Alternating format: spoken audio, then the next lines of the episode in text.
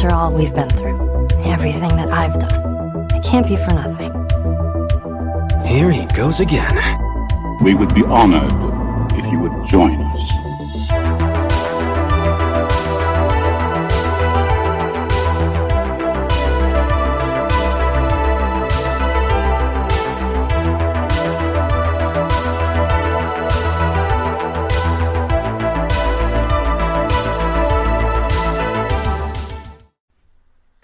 Hallihallöchen, liebe Zauberer und Muggel und Nerds.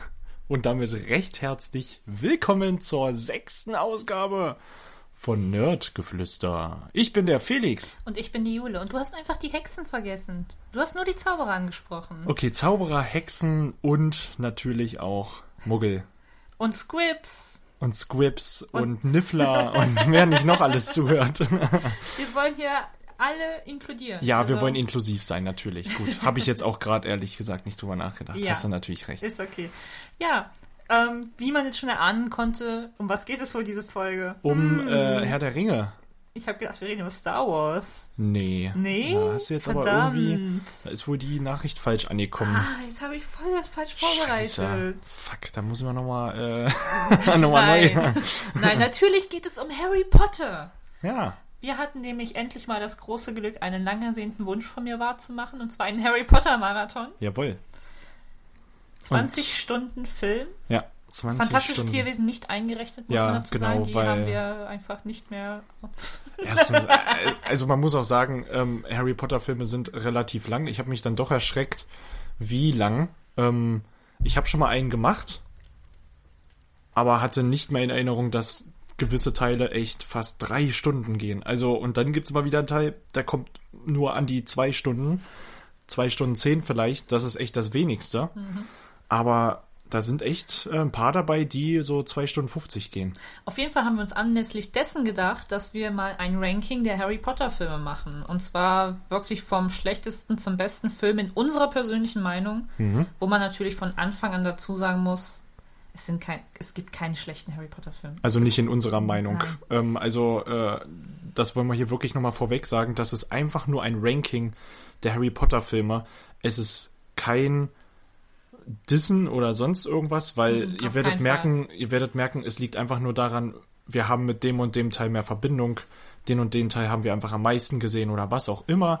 Ähm, aber man kann ja nicht abstreiten, dass es nun mal in jeder Filmreihe Filme gibt, wo einem in gewissen Teilen Dinge auf den Sack gehen. So, oder die einem nicht, die einem das Erlebnis weniger gut machen als im Vergleich zu anderen Teilen. Es ist einfach komplett subjektiv, wie wir die Filme empfinden und wir reden, erklären dann auch noch mal ganz kurz, warum wir das so empfinden, also was wir mit dem Film verbinden. Aber also ich muss sagen, für mich ist Harry Potter unterm Strich komplett ein Meisterwerk. Jetzt mal Buchvergleiche außen vor gelassen, da kann man immer drüber meckern, aber das kann man immer machen, sobald ein Film aus einem Buch verfilmt wird, weil man kann ein Buch nicht eins zu eins verfilmen. Das Nein. geht einfach nicht. Das, Nein. das klappt nicht. Es sei denn, du machst daraus eine sehr umfangreiche Serie und selbst da wird's schwer. Und selbst da werden Sachen untergehen, was wir auch bei Game of Thrones gesehen haben. Ja, ja. Äh, aber ähm, wollen wir doch erstmal über die News diese Woche sprechen. Richtig. Es waren nicht so viele News, es ist nicht so viel in der Welt passiert. Aber, aber wir haben auf jeden Fall zwei News, die uns sehr gefreut haben. zwei News. Davon Also- ein Trailer. Richtig, ein Trailer und ein Spiel. Was wollen wir zuerst? Lass uns den Trailer nehmen. Ich glaube, da reden wir Trailer. länger drüber. Genau. Und zwar reden wir über Halloween Kills. Oh mein Gott, habe ich mich gefreut. ich habe im Vorhinein drei Tage vorher gehört, dass der Trailer fertig geschnitten ist und dass er kommen wird. Denn, wie wir alle wissen, wird Halloween Kills am 15. Oktober, soweit ich weiß, in unser Land einschlagen. Prüft das nochmal nach nebenbei. Ich bin mir nämlich nicht ganz sicher. Ich rede einfach weiter. Die Ähm, Redaktion ist schon am genau, also du bist hier immer unser, unser äh, Mädchen für Mädchen für alles. für alles alle, klar, für alle danke. Fälle, für, Danke. für alle, für alle Notfälle. So, äh, also Halloween Kills. 15. Oktober 21 Mensch. nach dem ähm, Vereinigten Königreich. Oh, siehst du, präzise wie eh und je bin ich hier wieder. Also, äh, ja, 15. Oktober werden wir Halloween Kills, die Fortsetzung zu Halloween 2018, welcher eine Fortsetzung zu Halloween 1978 ist. Also, ne, ist ein bisschen komplizierter, aber ich habe mich sehr gefreut, weil erst wurde angekündigt, dass dieser Trailer kommen wird, ähm, weil er einfach fertig geschnitten war und gelistet wurde und dann weiß man schon, okay, jetzt kann es nur noch Tage dauern und zwei Tage später oder drei Tage war er dann da und ich kann allen ans Herz legen, die Halloween-Fans sind oder Horror-Fans sind, guckt den euch an. Also der ist wirklich brutal. Äh, es wurde im Vorhinein so viel gesagt darüber, dass dieser Film unglaublich hohen Buddy-Count haben wird, dass Michael Myers so viel morden wird wie noch nie zuvor, dass es brutaler wird. Das, das merkt man schon in den ersten paar Sekunden des Ja, Trailers. auf jeden also Fall. Das, das ist schon der Moment, wo man sich so denkt, okay, jetzt will er es wirklich wissen. Mhm. Ja, da habe ich auch echt ein bisschen Respekt vor gehabt am Anfang, weil ich so dachte, na, nicht, dass sie da die Erwartungen zu hoch schrauben, aber nachdem ich das gesehen habe, da bin ich mir ziemlich sicher, dass auch noch einiges kommt. Also es war auch einfach interessant zu sehen, weil mich persönlich am meisten gereizt hat, wie wird Michael Myers jetzt aus diesem brennenden Haus entkommen, denn Spoiler-Alarm, der Trailer spoilert jetzt natürlich das Ende von Halloween 2018, da müssen wir drüber reden. Ja, ist ähm, logisch. Michael Myers wird natürlich von Laurie Strode ähm, und Allison eingesperrt in ihrem Haus und brennt dann eigentlich nieder. Ähm, allerdings weiß man ja schon, wer Halloween 2018 bis zum Schluss Schluss geguckt hat, weiß, dass am Ende, wenn die Credits vorbei sind, nochmal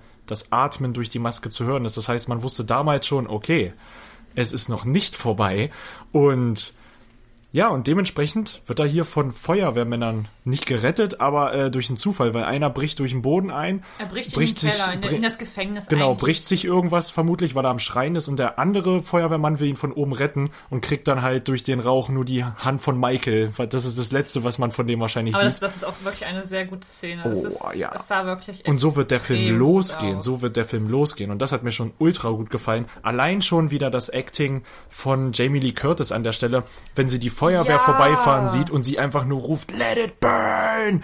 So ungefähr, ja, lasst ihn einfach man, man brennen. muss auch einfach sagen, dass sie eine unglaublich talentierte Schauspielerin ist, die die Emotionen einfach so gut verkörpern Ich muss, kann. also ich muss wirklich sagen, für mich ähm, sind Jamie Lee Curtis und Sigourney Weaver die Frauen in der Acting-Szene. Ähm, Sigourney Weaver finde ich ein bisschen schade, dass man die in den letzten Jahren gar nicht mehr so sieht, aber gerade aus dem Horrorbereich fehlen mir die Scream Queens, wie man ja schön sagt, Ja. ne? die Final Girls, so in den letzten Jahren. Das fehlt mir, weil ich bin, ich habe ein großes Slasher-Herz und mir fehlt das einfach, weil man muss auch sagen, das sind schon ältere Frauen, ja.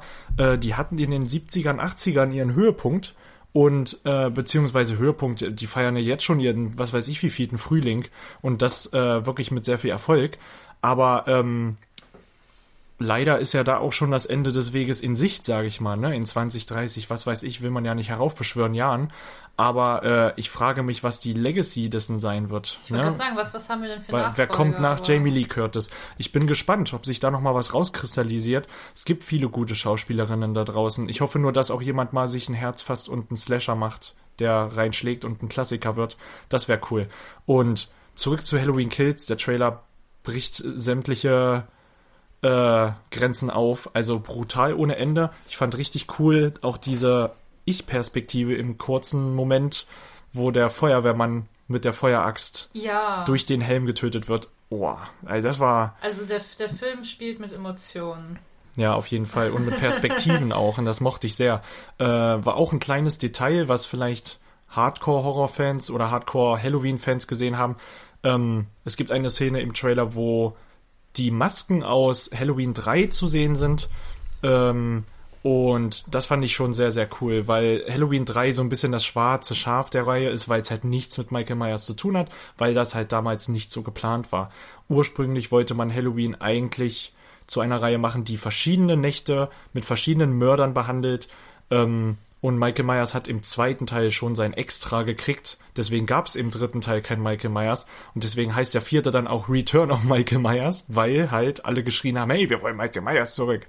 Und ja, dann war er halt wieder da. Ähm, aber Halloween 3, muss ich trotzdem sagen, ist ein Top-Horrorfilm. Ich mag den sehr. Wir haben den Wir haben ihn noch, nicht geguckt. den haben wir noch nicht geguckt. Werden wir auf jeden Fall noch machen. Ähm, aber finde ich schön, dass das dann so doch noch akzeptiert wird und so eingegliedert wird als kleines Easter Egg. Mag ich sehr. Und ich bin auch gespannt. Die Story soll sich wohl darum drehen, wie Michael zu seinem ursprünglichen Geburtshaus finden will. Also, äh, und dann sich dieser wütende Mob auch aus alten Charakteren um ihn kümmern will. Bin ich mal sehr gespannt. Es, es wird auf jeden Fall interessant und ich habe mittlerweile wirklich hohe Erwartungen an den Film. Aber ich glaube, wir können auch Großes hoffen, weil es. Das sah, denke ich auch. es sah einfach gut aus. Also ich glaube echt, wer Halloween 2018 mochte, der wird den auch mögen. Ich warne allerdings nur, ist so ein Universal-Ding. In den Trailern wird leider immer sehr viel gezeigt. Ähm, Das kennen wir ja mittlerweile. Ja, das ist leider sehr schade. Äh, Gerade zu Halloween 2018 haben sie viel zu viel gezeigt. Deswegen, ich rate euch, dieser Trailer ist schon zweieinhalb Minuten lang. Wir haben schon ein paar Teaser vorher gehabt, äh, die eine Minute lang waren und einer war 30 Sekunden lang. Leute, lasst es. Guckt euch jetzt den Trailer noch an. Das kann ich euch noch empfehlen, aber ich weiß, dass noch ein Trailer kommen wird. Und den guckt ihr euch am besten nicht mehr an. Ich werde den nicht gucken. Du wahrscheinlich auch nicht. Nein, dann am besten auch auf Twitter ähm, Halloween Muten. Ja, Sorry, aber genau, es, genau. es ist wirklich das Beste, was man machen Ja. kann, weil sonst wird man gespoilert, weil Ja. Gerade Twitter ist so die größte Anlaufstelle an Spoilern. Genau, also wirklich, äh, Horrorfans, fasst euch da ein Herz. Tut es nicht, weil ich glaube, der Film hat eine Menge coole Kills und die will man das erste Mal im Kino erleben. Richtig. Ja, und damit Ja. sind wir auch durch zu Halloween. Und damit kommen wir zum zweiten News Flash. Mhm. Das ist Was wirklich, auch- das ist was- wirklich ein Flash, ja, Flash. wa- Was auch am 15. Oktober dieses Jahr auch Witzig, kommt. witzig, ja, stimmt, haben wir eben noch rausgesucht. Und zwar das Demon Slayer Game. Ja, was viele nicht wissen, es gibt von den Machern von Naruto Shippuden Ultimate Ninja Storm von dieser Reihe wird ein äh, Demon Slayer Spiel gemacht äh, und es sieht genau so aus, wie man es sich's vorstellt. Aus. Es sieht, es, Doch, es sieht besser aus. es sieht besser aus. Es sieht besser aus. Also, aber vom Konzept her meine ich Ja, jetzt. ja. Das Konzept ist genau das gleiche wie bei Storm. Und das ich ist finde, ultra es, ich geil. finde, dass es noch besser aussieht, als man es sich vorstellen ja, würde. ja, ja, ja, ja. ich. Ach so, ja, klar, ja. Auf jeden Fall. Also, geile Animationen. Es sind viele Charaktere aus der, aus der ersten Staffel dabei. Also, sie werden die komplette erste Staffel in dem Spiel behandeln. Das ist jetzt schon, und es gibt auch einen klassischen Story-Modus mit klassischen Bosskämpfen, wie man sie von CyberConnect 2 kennt. Und das finde ich einfach nur geil, weil ich habe jeden Storm-Teil von Naruto zu Tode gespielt. Also wirklich. Ähm, da hatte ich teilweise 400 Stunden, weil ich das so gesuchtet habe. Ähm, und da freue ich mich einfach drauf, dass Demon Slayer, ich hoffe, es schlägt ein, weil es ja wirklich in der westlichen Welt fast so gut wie überhaupt nicht behandelt wird. Leider. Ähm, es hat auch einen Namen, bisher nur einen japanischen Namen, Hinokami Keputan heißt es. Äh, ich weiß nicht, ob es nochmal einen deutschen oder englischen Namen kriegen wird, keine Ahnung, wir werden das erfahren. Aber es kommt auf jeden Fall am 15. Oktober und wenn ihr euch dazu mal einen Trailer angucken wollt, Demon Slayer Hinokami Keputan, dementsprechend ist der Name. Ihr werdet das schon finden. Wenn nicht, gebt ihr einfach Demon Slayer PS5 oder PS4 Game ein, was auch immer. Denn es wird für PS5 und Xbox Series X kommen und auch für die alten Konsolen. Also ich habe es tatsächlich äh, schon auf dem Wunschzettel und werde das dann sicherlich spielen. Also es, es kommt viel zu viel im Oktober dieses Jahr. Oh der, der Oktober ist so vollgestopft und dann kommt gleich nicht der nur November. Oktober, nicht nur Oktober. Ja. Also ja, aber das haben wir ja schon geklärt, das Thema zum Richtig, Glück. richtig. Aber jetzt kommen wir auch etwas, was vollgestopft sein wird, diese Folge. Denn wir sprechen über Oh ja. Mhm. alle Harry Potter-Filme. Wir haben beide ein verschiedenes Ranking und werden deswegen auch über jeden Film ein bisschen doppelt sprechen müssen. Ja, aber es geht ja im Prinzip, wollen wir gleich mal dazu sagen, nicht darum zu sagen jetzt, wie gut wir diesen Film finden, sondern es geht darum zu sagen, warum er diesen Platz eingenommen hat. Das heißt, wir werden jetzt Für uns- nicht für genau, uns diesen genau. Platz. Das ist kein allgemeines richtig, Ranking. Richtig. Das heißt, wir werden jetzt nicht bis ins Detail diskutieren, ja, aber in Teil 7 ist dies und jenes passiert. Wir werden Beispiele dafür bringen, logischerweise. Wir werden darüber diskutieren können, bestimmt.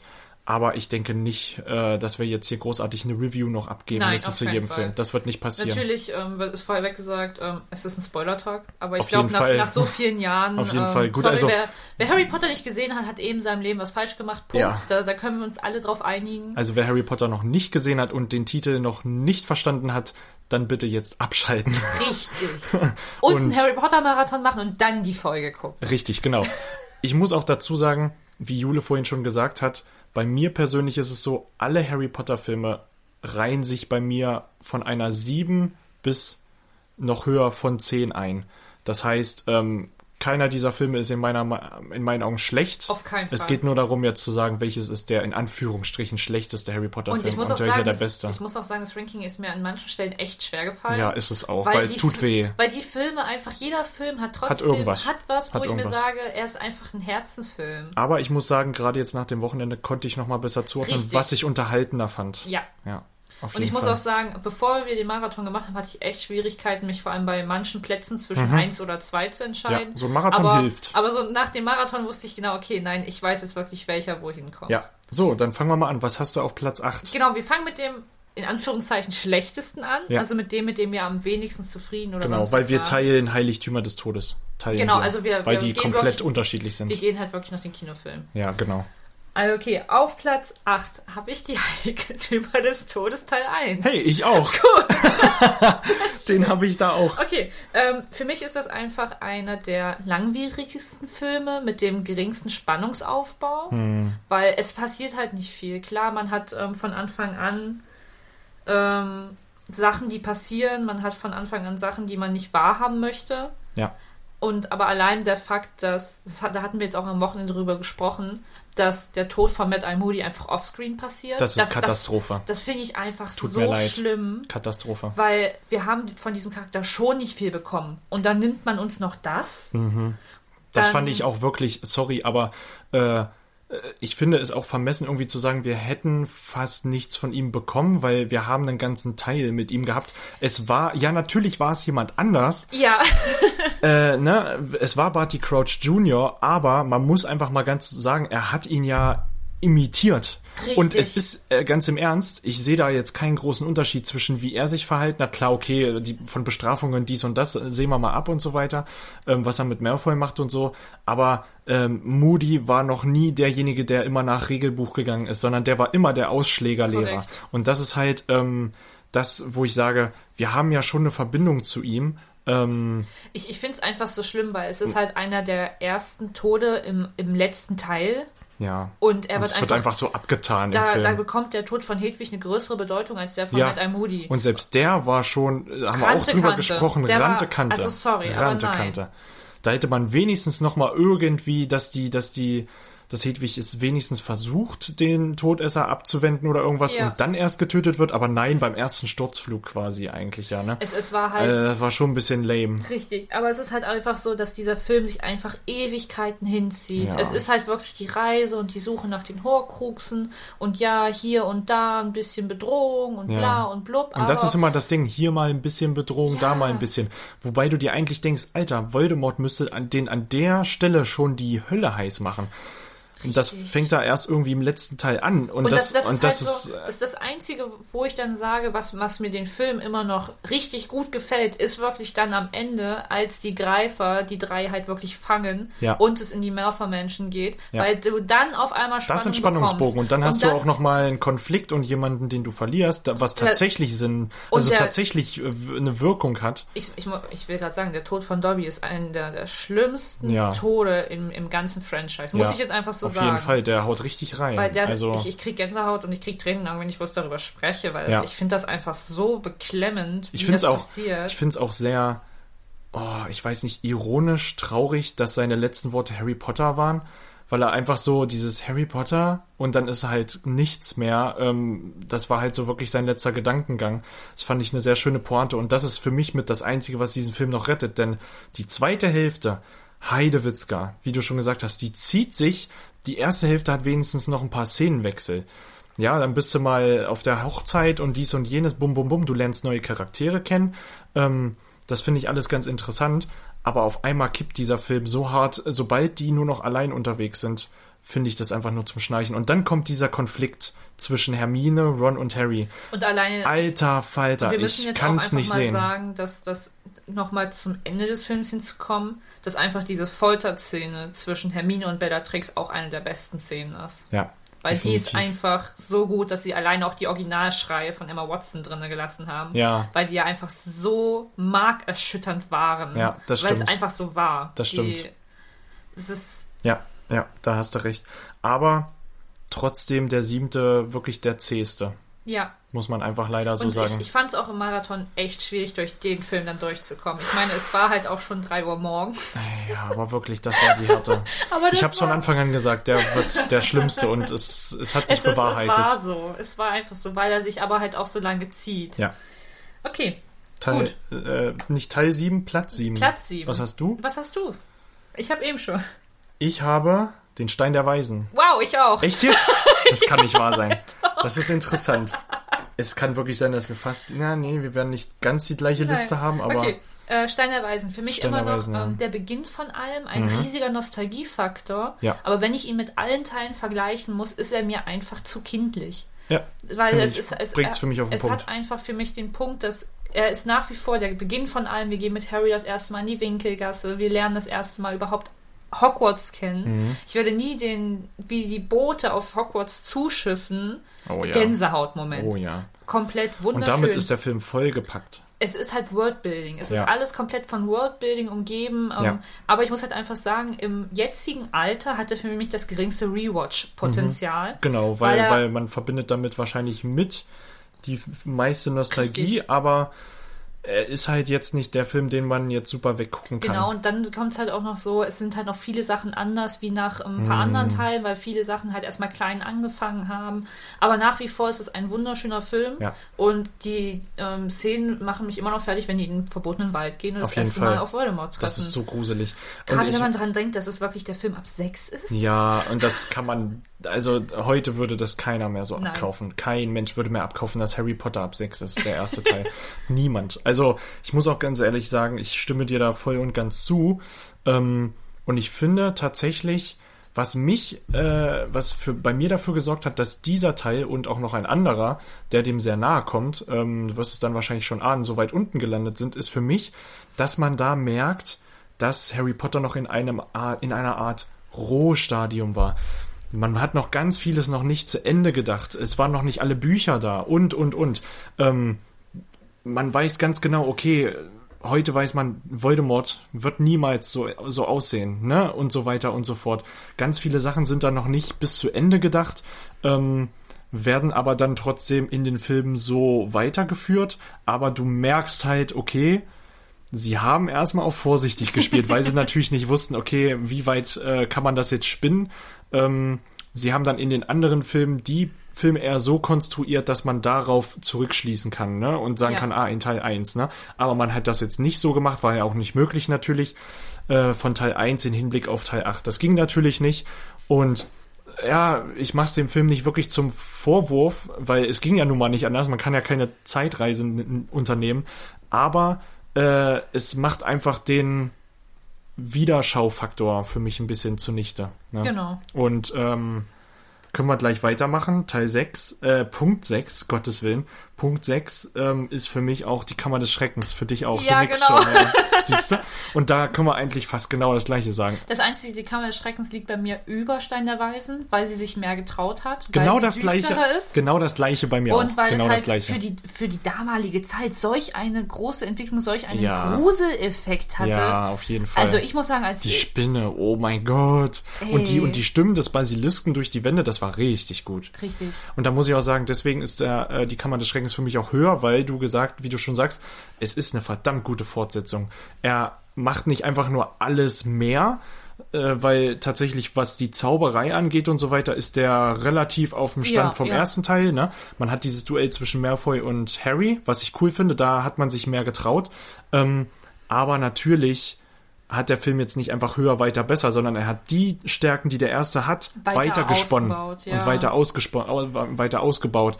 Und das macht er richtig gut. Und deswegen ist der für mich auch besser als der erste, ähm, weil gerade der letzte Teil des Films mit Tom Riddle und so weiter macht schon richtig Spaß. Also ähm, ich freue mich jedes Mal drauf, wenn der Basilisk kommt. Und ich jetzt kann ich auch sagen, für jeden lohnt sich tatsächlich diese Extended-Version. Stimmt, du hattest die vorher Ich habe die vorher nie gesehen. Vorher gesehen ich habe ja. die vorher nie gesehen. Die gibt es auf jeden Fall in dem Booklet von Harry Potter. Ja, also ich Ähm, denke mal, in jeder neu mittlerweile- neueren Ja, Komplettedition jeden sind die Fall. Extended auf jeden Ja. Fall drinne. Also wenn ihr mal guckt, ähm, alles, was so nach 2017 kam, also alles nach Fantastische Tierwesen aufgelegt Auf wurde, hat Fall. auf jeden Fall die neuen, weil meiner ist von 2015 und da ist es nicht drauf. Mhm. Also guckt euch auf jeden Fall mal die neueren Die aus. Extended-Versionen haben halt kleine Szenen mehr, aber es sind Szenen, die halt das Die schon, das machen das schon ein bisschen runder. Also gerade beim Basilisken am Ende finde ich, Ja. wie Jonas damals an, wie, wie er angemerkt hat, als wir das, als wir den Marathon gemacht haben,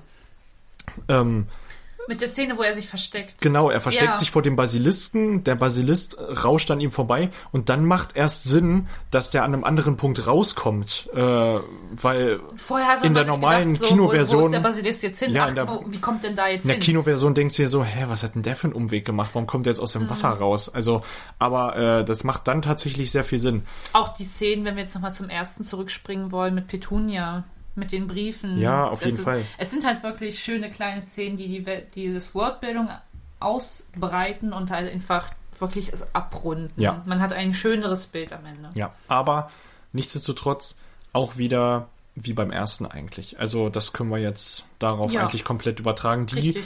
sind halt aus dem gleichen Guss. Chris Columbus hat da wirklich eine schöne Welt erschaffen, aber man merkt, dass diese Art Film zu machen, die waren genau auf einer Schneide. Dieses Millennium hat den Film nicht so gut getan, weil man wusste damals noch nicht, dass Filme in den 2000, naja, 2000 bis 2010 hat sich Film sehr verändert. Und das merkt man von Teil 2 bis Teil 3. Da hat sich ja, also Welten Ja. haben sich da getan. Ähm, und das ist halt genau das, was ich meine. Und das wusste man damals noch nicht, als man den Film gemacht hat. Ähm, da hat man noch so ein bisschen alte Schule gefahren, was für den Einstieg, glaube ich, aber trotzdem die richtige Entscheidung Es war. waren super schöne Filme. Ich denke jedes Mal gerne an die Filme zurück. Aber sie sind halt im Vergleich zu den anderen einfach nicht, nicht mal schwächer, würde ich nicht sagen, aber einfach kindlicher. Ja, kindlicher, genau. So, und deswegen gucke ich sie einfach nicht so gerne wie die anderen. Richtig. Ja, so, dann Nummer, s- äh, Nummer 5. Platz 5. Platz 5. Was hast du auf Platz 5? Ich habe auf Platz 5 die Heiligtümer des Todes Teil 2. Echt? Ja. Ah ja, okay, da ist bei mir tatsächlich ähm, ein anderer gelandet, Okay. aber rede du erstmal. Gut, also ich habe ähm, das Finale genommen. Mhm. Es ist trotzdem ein wunderbarer Film, ein extrem spannender Film. Mhm. Aber ich hätte mir einfach an der einen oder anderen Stelle gewünscht, dass andere Sachen anders betrachtet worden wären. Mhm. Ähm, ich habe jetzt das Buch noch nicht gelesen von Heiligtümer des Todes, deswegen kann ich jetzt da noch nicht diese Rückschlüsse ziehen, wie ich es mittlerweile bei den anderen Filmen und Büchern gemacht habe. Weil das mittlerweile auch sehr ein ausschlaggebender Punkt für mich ist, wo ich die Filme mit einordne in Bezug zum Buch. Aber ich muss einfach sagen, ähm, die, die Tode sind mir irgendwo ein bisschen zu schnell inszeniert, aber es ist halt auch der Krieg, muss man dazu sagen. Das heißt, Ja. es passiert halt extrem schnell, Ja, aber es ist trotzdem ein ähm, sehr emotionales und ich finde auch ein sehr gekonntes Ende Mhm. für eine solche Reihe. definitiv. Aber es ist zum Beispiel einfach so diese Tatsache, die mich nach wie vor nervt, dass ähm, Harry zum Beispiel einfach diesen Elderstab am Ende durchbricht und wegschmeißt. Ist das im, da würde mich mal interessieren, ob es im Buch Ich würde behaupten, wenn ich mich jetzt nicht, wenn ich mich richtig, richtig entsinne, hat er am Ende den Zauberstab zurück zu Dumbledore ins Grab gelegt. Und das finde ich ein viel markanteres Ende als ich breche mal den Elderstab durch. Ja, also ich Kann es auch sein, dass ich mich täusche? ich verstehe die Message dahinter, ne, dass er diese Ära des mächtigsten Zauberstabs einfach beenden möchte, dass es keinen mächtigsten mehr gibt. Das verstehe ich. Ich verstehe die Message dahinter. Wenn das mit dem Ende des Buches stimmen sollte, würde ich das tausendmal bevorzugen. Ja. Denn wie du finde ich dieses Durchbrechen des Elderstabs echt ein bisschen useless, weil ich dachte so, okay, Harry Potter hat sich doch aber schon von vornherein so durchs Leben gequält. Er ist eigentlich echt voll das Opfer, muss man einfach mal so sagen. Ähm, und er hat sich dahin hochgearbeitet, wo er ist. Ja, ähm, den Elderstab selbst, wenn er ihn behalten hätte, ich hätte es ihm nicht für übel genommen. Selbst das hätte ich noch besser gefunden, weil den hätte er sich verdient gehabt, also wirklich verdient gehabt. Allem Und damit, äh, dann hätte er vielleicht Schulleiter, was auch immer werden können damit ähm, später mal. Äh, Sollte ja anders kommen, aber ähm, er ist ja schon dem, was er immer wollte, eigentlich recht nahe gekommen, dadurch, dass er dann Auror geworden ist. Ist ne? Aura geworden. Ja. Er, wollte, er hat ja von Anfang Das an macht dann ja- hin, macht ja schon sehr viel Aura Sinn. zu werden. Also, Ja. nee, aber ich finde einfach, also ich finde den Film auf keinen Fall schlecht. Ich muss ihn einfach nur so niedrig Er anordnen. ist ja auch auf Platz 5. Ja, also, ich, ich muss ihn halt nur so, ich Anführungszeichen, niedrig anordnen, weil ich einfach die anderen Teile mehr Bezug zu habe. Ja. Das, ist- das ist einfach so das Problem, was Das ich verstehe hatte. ich. Ja. Bei mir ist es in dem Fall äh, der Orden des Phönix, Ah, okay. weil äh, der sich für mich in manchen Teilen einfach so zieht. Ähm, ich finde diese, diese ganze Trainingsgeschichte und so der Armee finde ich interessant, aber jetzt nicht so interessant, dass ich darüber den halben Film, äh, klar, ist es auch im Buch so, ähm, aber dadurch hat der Film eine verschwindend schwache Dynamik. Ähm, und das finde ich so ein bisschen schade, weil er eigentlich mehr Dynamik hätte haben können, ähm, Ich hätte mir vielleicht sogar noch gewünscht, ich weiß halt nicht, ob das Buch das hergibt, irgendwie noch mehr Mysterium um Voldemort über den Film hinaus aufzubauen. Denn eigentlich wird immer nur darüber gesprochen, ja, Voldemort kommt und dies und jenes und ja, ja, ja, bla bla blub. Aber so richtig, also selbst Voldemort taucht ja am Ende nur ganz kurz auf. Und selbst da denke ich mir manchmal so, war er da jetzt wirklich da? Oder war das jetzt irgendwie, keine Ahnung, ähm, weil er dann auch so komisch verschwindet. Ja, Ähm, ja was versteh ich noch nie verstanden habe, warum, hä? Da, also, als ich den das allererste Mal gesehen habe als Bub, habe ich wirklich so gedacht, war der jetzt wirklich da? Aber ja, natürlich war er da. Heute versteht man es ja auch. Ähm, aber ich dachte so, okay, hätte man irgendwie noch ein bisschen präsenter diese Bedrohung und dieses Mysterium darum darstellen können. Äh, dafür hat man viel mehr Wert auf Umbridge gesetzt. Oh mein Gott, und die ist für mich so ein absoluter Hasscharakter, so ein absoluter Hasscharakter. Man hasst ihn mehr als Voldemort. ich hasse die mehr als jeden Charakter in irgendeinem Film. Also ich mir fällt wirklich auf Anhieb, wenn du mich nach dem nervigsten Charakter fragst, fällt mir sofort sie ein. Wenn ich noch ein bisschen drüber nachdenke, finde ich noch andere, die finde ich wahrscheinlich auch noch schlimmer, aber sie kommt mir als allererstes in den Sinn, weil ich die so abartig finde. Und ich, ich bin halt auch so ein Mensch, der Regeln verachtet, der Systeme jetzt nicht unbedingt, also, ne, ich, ich finde, ich finde, dass man auch mal fünfe gerade sein lassen muss. Ne? Und, und das sind so Sachen, ich kann nicht mit Leuten, die das absolut nicht können. Und sie ist so eine. Und das kann ich halt überhaupt nicht. Äh, es ist wichtig, Systeme zu haben, es ist wichtig, Regeln zu haben, aber es, man muss auch mal locker lassen können. Und darum geht es ja auch in diesem Film. Ähm, und es geht auch darum, so ein bisschen Coming of Age kommt ja auch mit dazu, weil viele natürlich auch mehr ihre Persönlichkeit ausleben wollen und so weiter. Das spielt in dem Teil eine große Rolle. Und es wird halt einfach unterdrückt ja, ähm, durch Regeln. Und man merkt aber trotzdem, dass je größer diese Wand wird, desto höher wird der Widerstand. Äh, also diese Wand von Regeln. Ne? Und je größer wird der Widerstand. Und das ist die Message des Films. Das finde ich cool. Das mag ich. Aber leider geht mir Umbridge so auf den Sack. Ich kann es nicht beschreiben. Okay. Und deswegen ist der Film leider für mich so abgerutscht. Sirius am Ende hin oder her, finde ich cool und ich liebe einfach diese Szenen und das muss ich, habe ich ja schon gesagt, als wir den Marathon gemacht haben. Ähm, ich, ich liebe es, wie Danny Radcliffe in diesem Teil spielt, Ja. weil er einen Konflikt in sich trägt und den bringt er tatsächlich mal rüber, denn man muss einfach sagen, Danny Radcliffe ist kein großer Schauspieler. Er kann Harry Potter spielen, ähm, aber er ist jetzt nicht das. Ups, das war fast das Glas um mich schubst hier. mal Glück Auf gehabt. meinen Laptop.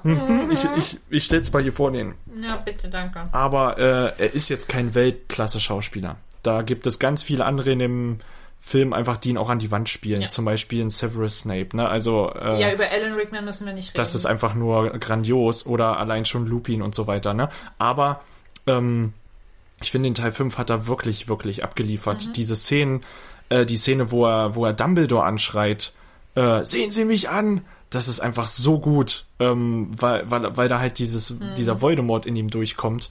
Äh, und es das, ist auch die Verzweiflung, die in es ist auch einfach die. Verzweiflung, weil er nichts tun kann und er will aber was tun, Mhm. ja, aber gleichzeitig will er auch nicht im Mittelpunkt stehen, was man ja auch wieder merkt. Das ist auch wieder sowas, wo ich sage so, ja, ist mir auch so ein bisschen auf den Zeiger gegangen, wie Ron und Hermine dann äh, ich mag halt diese Szene nicht, wie sie die Armee gründen und Ron und Hermine die ganze Zeit für Harry reden und er fängt erst wirklich nach gefühlt fünf Minuten an, überhaupt mal den Mund aufzumachen. Ich verstehe, dass es zu seinem Charakter passt und ich, aber ich habe sowas von nicht verstanden, warum Ron und Hermine da so präsent äh, für ihn sprechen müssen, ähm, weil, weil ich dachte so, oh Mann, jetzt, da hat er mir echt schon ein bisschen leid getan, weil ich dachte so, Leute, ihr müsst jetzt nicht alle Fragen für ihn beantworten, weil er steht halt immer noch genau neben euch. Äh, wäre er jetzt nicht im Raum, okay, dann wärt ihr stellvertretend für ihn gut da, aber er steht halt einfach genau neben euch. Vielleicht hätte er ein oder zwei Sachen auch ein bisschen anders gesagt, da bin ich mir ziemlich sicher, denn er hebt ja dann das Wort und das klingt wesentlich besser als das, was Ron und Hermine gesagt haben. Ähm, aber sind halt seine Freunde und das, die Message war, habe ich verstanden, ich mochte nur die Umsetzung nicht so. Aber ja, wie gesagt, der Film hat richtig klasse Momente. Ne? Also auch wie Harry äh, Crucio benutzt, da sprechen die wenigsten Leute drüber. Also, ne, er ist ja kurz mal ein bisschen an die Decke gegangen und hat mal eben einen verbotenen Fluch benutzt. Fand ich auch interessant, um Bellatrix da so ein bisschen umzuhauen. Fand ich cool, den Affekt. Ähm, also, Orden des Phönix für mich tatsächlich, Teil 5 auf Platz 5. was, Witzig. Ja, was hast du auf Platz 4? Orden des Phönix. Guck mal, schön, schön. Nein, Orden kannst du mir ja gleich Konter geben, ja. Nein, also Nein. erstmal muss ich das auffassen, dass es für mich auch eine der größten ähm, schauspielerischen Leistungen von Daniel Radcliffe auf jeden Fall war. Mhm. Ähm, was ich immer noch, ähm, was dem Film auch, glaube ich, einfach nicht ganz so gut tut, ist einfach so der Fakt, es ist der längste Roman von allen Teilen. Hm, Aber der kürzeste Der Film. zweitkürzeste Film. Welcher ist denn der kürzeste? Müsste ich jetzt nachgucken. Okay. Aber ich habe ich hab geguckt, es ist der zweitkürzeste. Der zweitkürzeste. Der zweitkürzeste Ja, ich habe mich auch erschreckt, weil ich Und- hatte den wesentlich länger in Und da, da merkt man einfach, ich meine, ich habe das den fünften Teil jetzt noch nicht komplett durch, weil der zieht sich wirklich enorm. Da passiert so viel drumherum. Mhm. Wir haben so viele Szenen um Umbridge, um die Zwillinge. Wir haben so viel, was auch zwischen den Weasleys. Ich meine, dieser Konflikt mit Percy, wird der im fünften überhaupt aufgegriffen? Nein. Nein. Percy ist einfach weg. Und niemand fragt sich so, warum.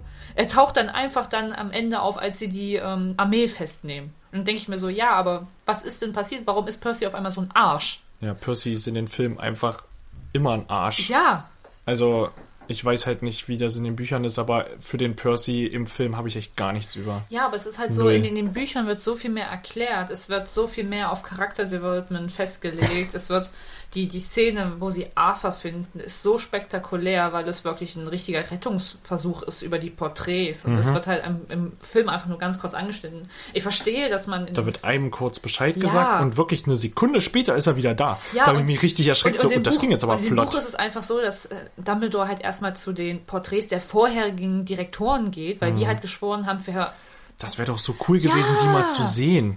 Das wäre doch so cool Deswegen. gewesen.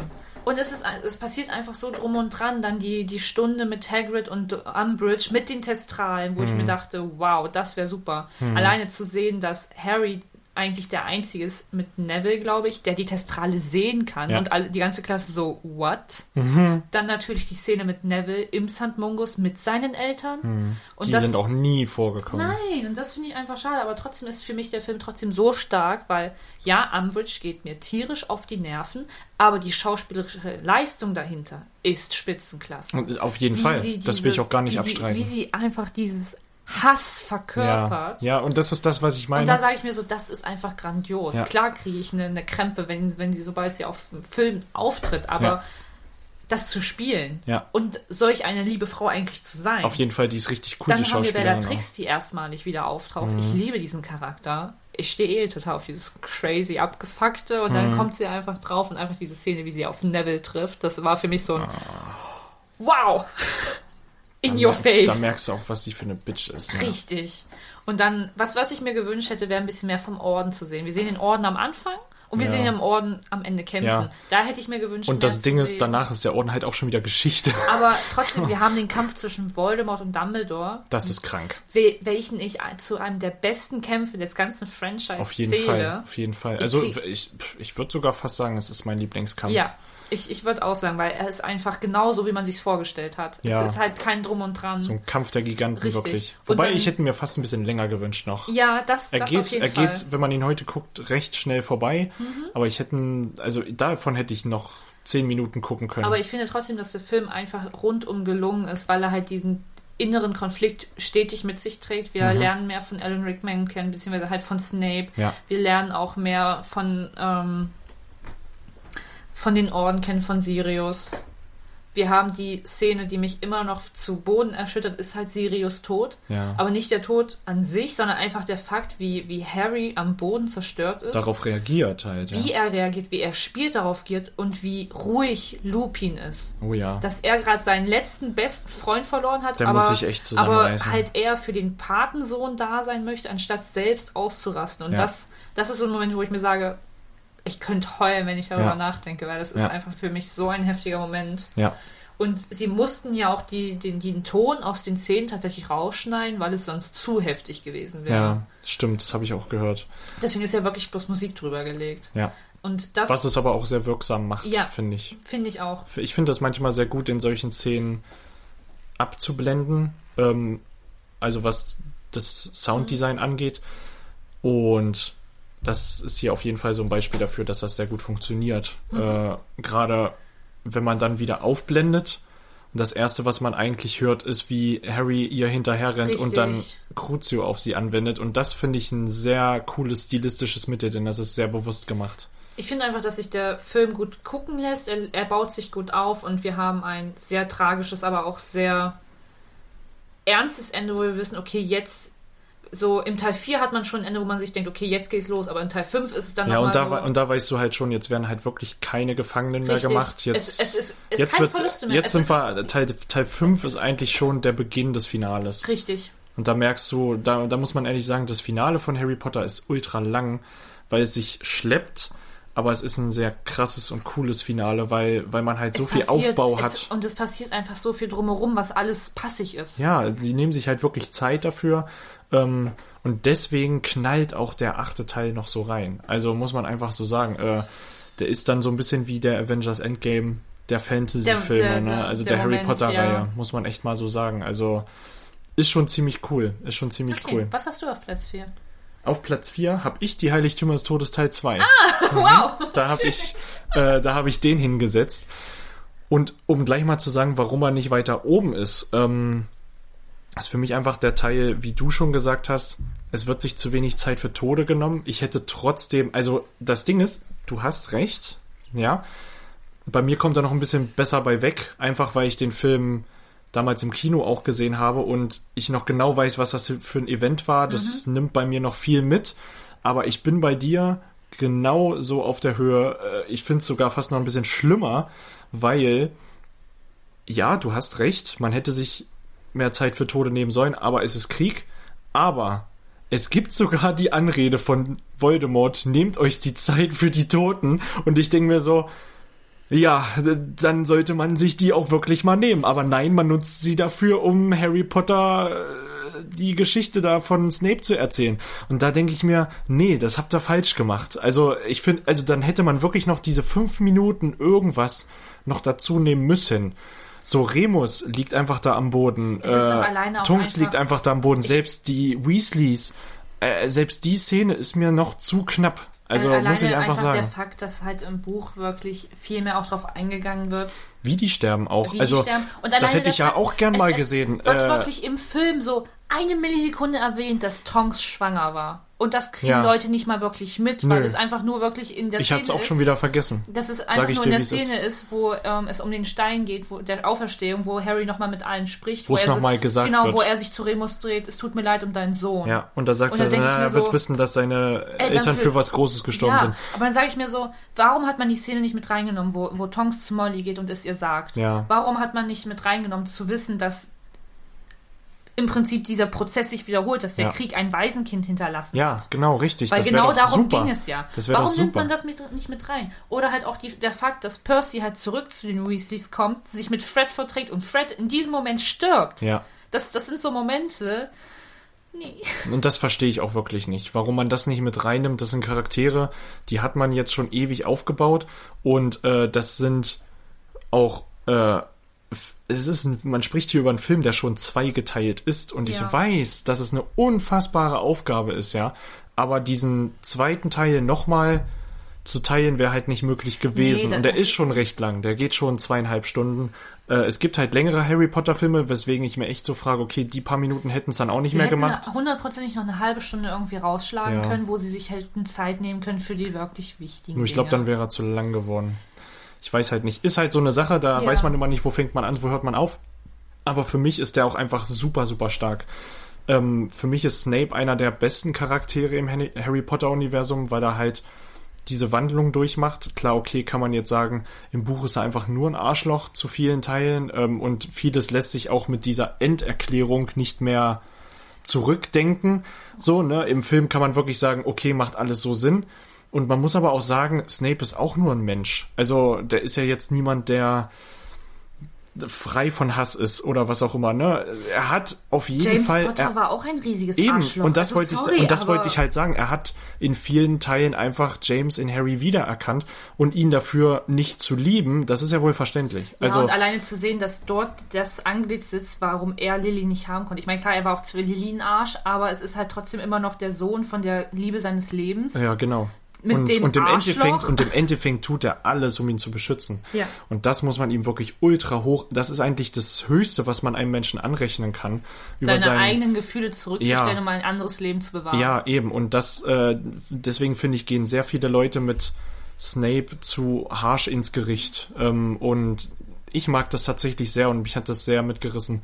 Für mich ist das tatsächlich der traurigste Tod in Harry Potter, äh, wenn er stirbt. Fand ich sehr berührend, weil es auch einfach so kalt ist, ähm, weil er nichts dafür kann. Ne? Es ist halt Vor- nun mal so. Vor allem, weil ich finde, sein Aus Tod mal Voldemorts Sicht schlimm. vielleicht schon, aber selbst aus Voldemorts Sicht stirbt er unnötig, weil es stellt sich ja heraus, die Theorie, die Voldemort aufstellt, ist falsch. Ja. Voldemort sagt, der, der den Besitzer des Elderstabs getötet hat, dem gehört der Stab. Nein. Aber so ist es nicht. Es, es ging ja bloß um den Sieg über den Elderstab und das, Richtig, das war ja in und dem das, Sinne es ging ja nur ums, Es war Draco es ging, ja- ging ja nur ums äh, Entwaffnen. So und ähm, Aber prinzipiell finde ich den Tod auch so schrecklich, weil er ihn halt einfach nicht umbringt, sondern weil ja, er er lässt ihn wirklich, er halt lässt ihn wirklich ausbluten. Das ist richtig- fies. Und das ist einfach Das so ist wirklich fies. Und für da, ihn eine Genugtuung, aber es ist halt so. Ja. Und da kommt dann am Ende dann nochmal raus, wie menschlich Snape tatsächlich war. Und das bricht für mich so Ja. eine Lanze. Also Wahnsinn. Ähm, dann die Szene natürlich, wo Harry nochmal die Toten trifft und so weiter.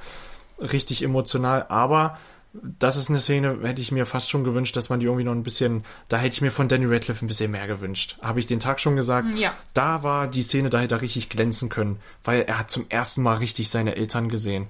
Also so richtig, richtig. So richtig mit Zeit, weil Genau, weil im- Teil ja, das war ja kurz Zeit. vor das war knapp, einfach so, naja. ja komm, jetzt verpiss dich, damit Ja. wir hier noch was äh, Ja, reißen können. genau, richtig. Und da hatte er wirklich Zeit, mit ihnen zu Ja, sprechen, bevor er und da habe ich so gedacht, da hättest du ruhig mal ein bisschen mehr rausholen Ja, können. Also, ähm, ja, weiß ich nicht, da war er ja fast Remus gegenüber emotionaler als seinen Eltern was, was gegenüber. man aber auch ähm, Verstehe ich, weil es ist im Affekt, ne? Ja, es ist eine halt ganz andere Situation. Remus hat ihn halt auch anders großgezogen als Auf seine jeden Eltern. Fall, ja, auf jeden Fall. Das, muss man stimmt. halt auch sehen. Remus und Sirius waren mehr Eltern für Ja, ihn als das seine richtigen Eltern, weil die halt Natürlich. für ihn da waren in dem Ja, Moment. natürlich, okay, das verstehe ich. Ja, Das aber heißt, das ist schon irgendwie begründet, dass er emotionaler Ja. ihm gegenüber ist. Gerade wenn man hört, ey, du, du solltest, hast einen Sohn und jetzt bist du nicht mehr da, dann dem geht's genau wie mir. Scheiße. Ja, Aber recht. er müsste halt trotzdem in der Szene emotionaler wirken. Er müsste verunsicherter wirken. Er müsste halt auch. Wobei ich dann die Szene wieder mag, wenn Voldemort ihn wegholzt. Ja. Die ist geil gemacht. Ich, ich hätte mir nur gewünscht, dass man nicht so früh wegblendet. Ich fand's cool, dass dieser Cut kommt.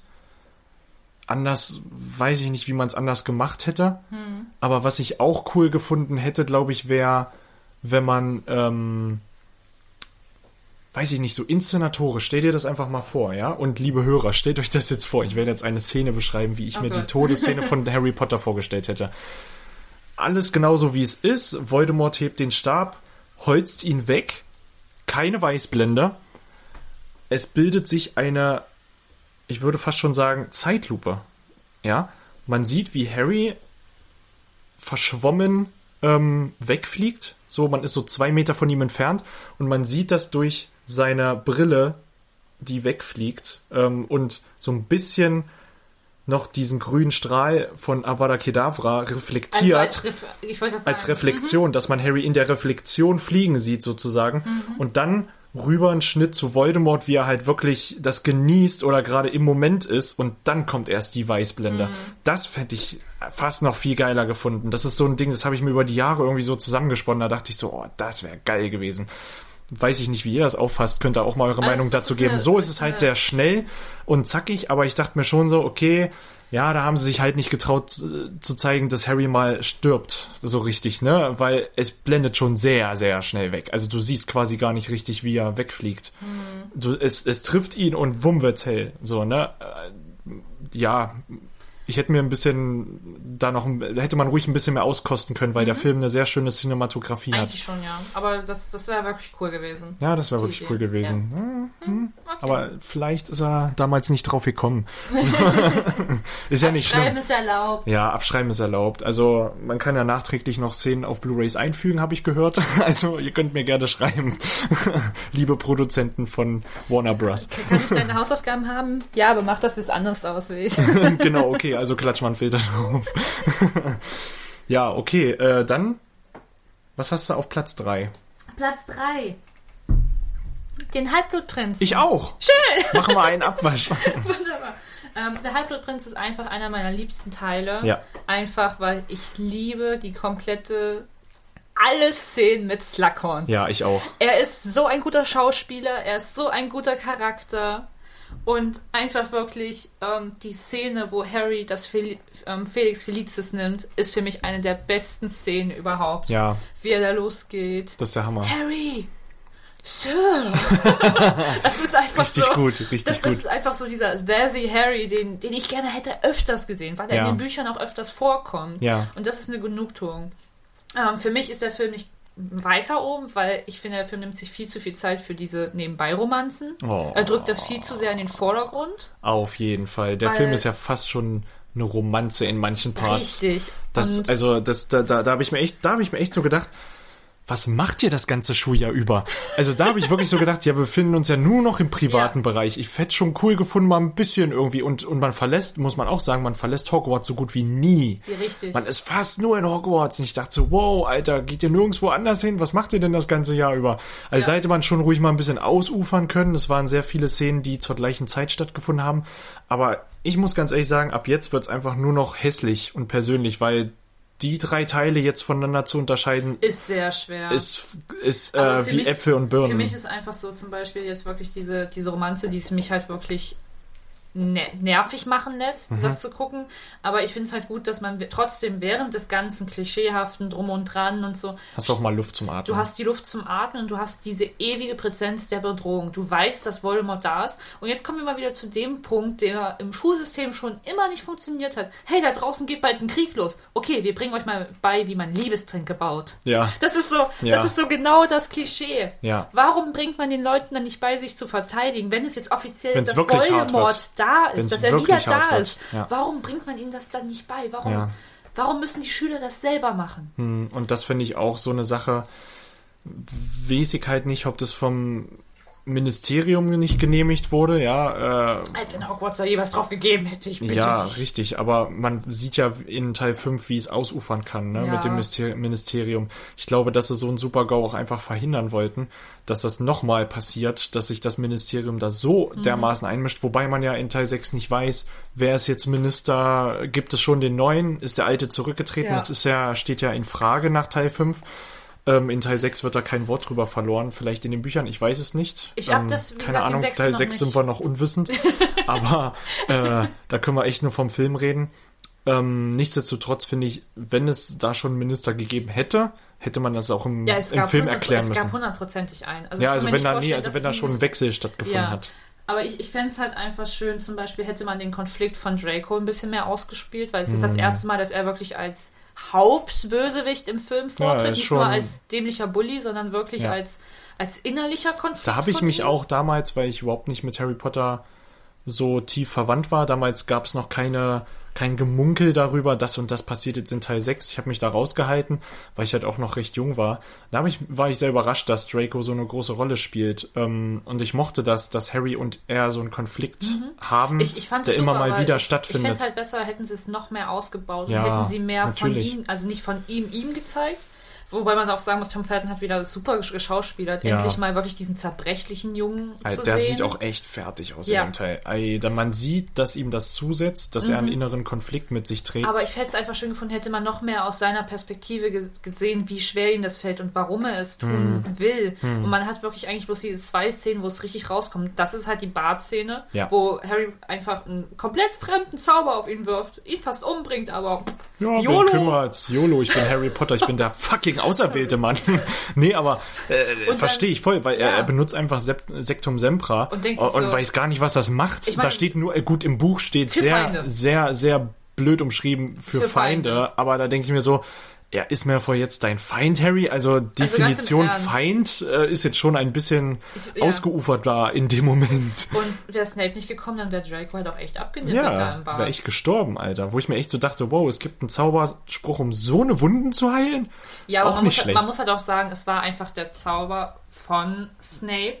Hm. Das heißt, ich denke mal, er wusste, mit was er es zu tun hat. Ja, und er wird dann auch einen Konter parat gehabt Richtig. haben. Ne? Also, Aber es ist halt wirklich bloß diese Szene im Bad und am Schluss wirklich die Szene im Turm, wo man merkt, wie fertig Draco eigentlich ja, auf jeden wirklich Fall. ist. Und da hat er mir auch echt leid getan, weil da wusste ich so, ja, Dumbledore hat es halt auf den Punkt gebracht. Er ist kein Mörder, ne? Er will das nicht. So, und das dann zu sehen war schon hart und gerade dann die Szene mit Dumbledore am Ende, wenn dann Snape die Treppe hochkommt und man damals noch nicht die Tragweite von allem Nein. verstanden hat. Und das ist das, was ich so gut finde.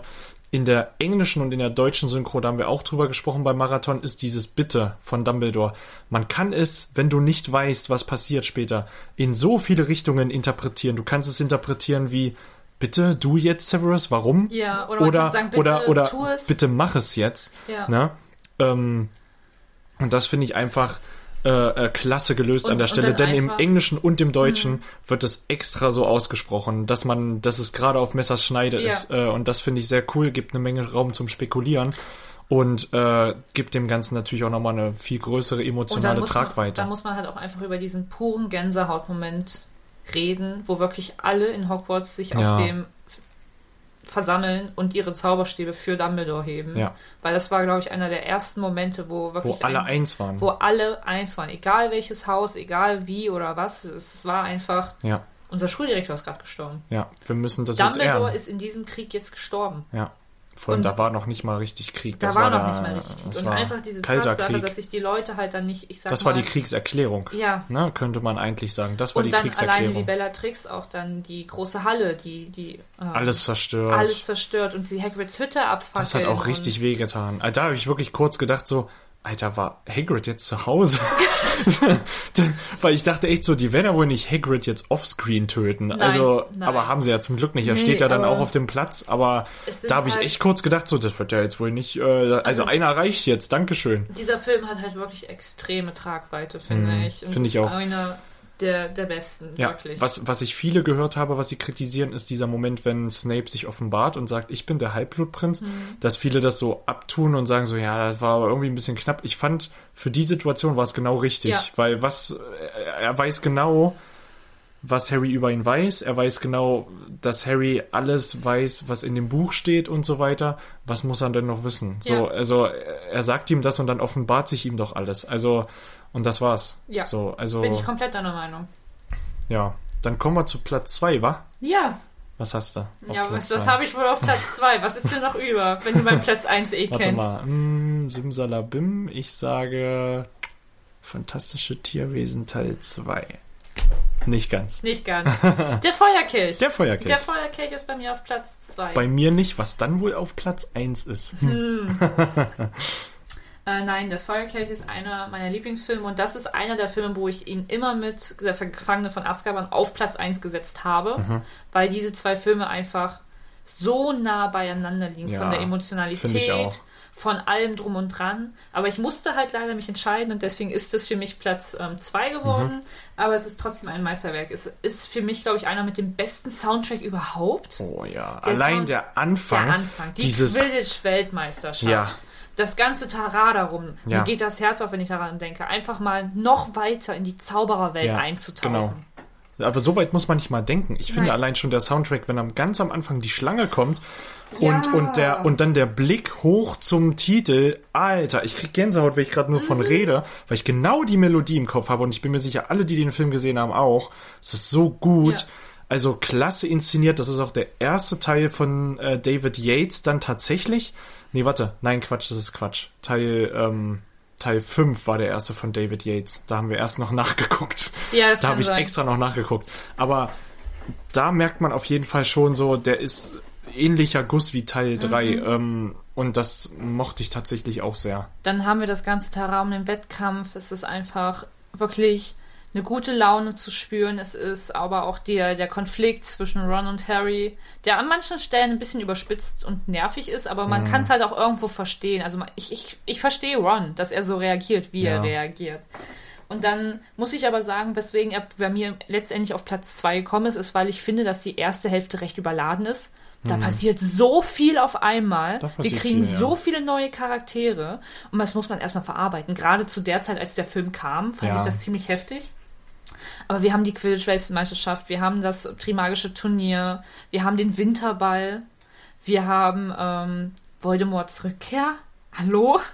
Was wohl so episch inszeniert ist wie eh und je. Wir haben das erste Mal ein bisschen ähm, Augenmerk auf ein anderes Haus. mit Cedric Diggory von Hufflepuff. Sonst gab es eigentlich immer bloß Gryffindor und Slytherin, Gryffindor und Slytherin. Ravenclaw wurde gar nicht behandelt und dann steht auf einmal Hufflepuff da. Ja. Fand ich super. Ja. Und auch Dumbledores Rede am Ende, wo er halt sagt, ja, das Ministerium möchte nicht, dass ihr es erfahrt, aber ich finde, ihr solltet es erfahren. Ja. Wo ich mir so denke, okay, Richtig da habe ich gut. jedes Mal Tränen in den Richtig Augen. gut. Dann einfach das Ganze drum und dran. Dieser Film ist von hinten bis vorne gut. Es gibt eigentlich keinen Moment, wo ich sage, ach, jetzt möchte ich eigentlich nicht weiter gucken. Ja. Wir haben Drachen, wir haben die ähm, Wassermenschen, wir haben die Grindelos, wir haben das Labyrinth. Ja. Es, es passiert so viel. Der Film wird mit jeder Minute düsterer bis zum Ende hin. Und man merkt einfach wirklich auch wieder die, den O-Ton, dass halt wirklich die Freundschaft in den Filmen so hoch angesehen wird.